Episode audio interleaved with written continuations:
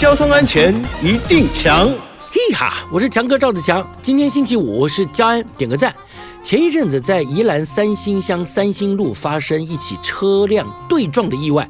一辆小客车疑似车速过快，在过弯的时候失控了，并且跨越了双黄线，与对向过弯的游览车对撞。宜兰县警消单位获报后，赶紧派员到现场。只见呢，游览车的车头被撞破。车门扭曲变形，而小客车的车头严重损毁，而驾驶呢大腿粉碎性骨折，一度受困在车内。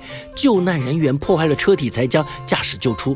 这起事故造成了总共有六人轻重伤，所幸伤者呢意识都还清楚，啊，送医治疗之后没有生命危险。哎呀，俗话说啊，十次车祸九次快，行车速度太快呢，很容易造成呢交通意外事故。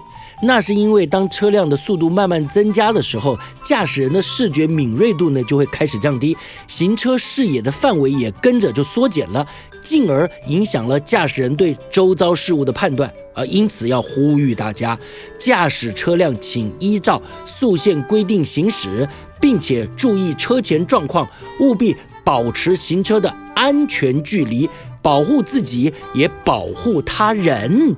以上广告由交通部与公路总局提供。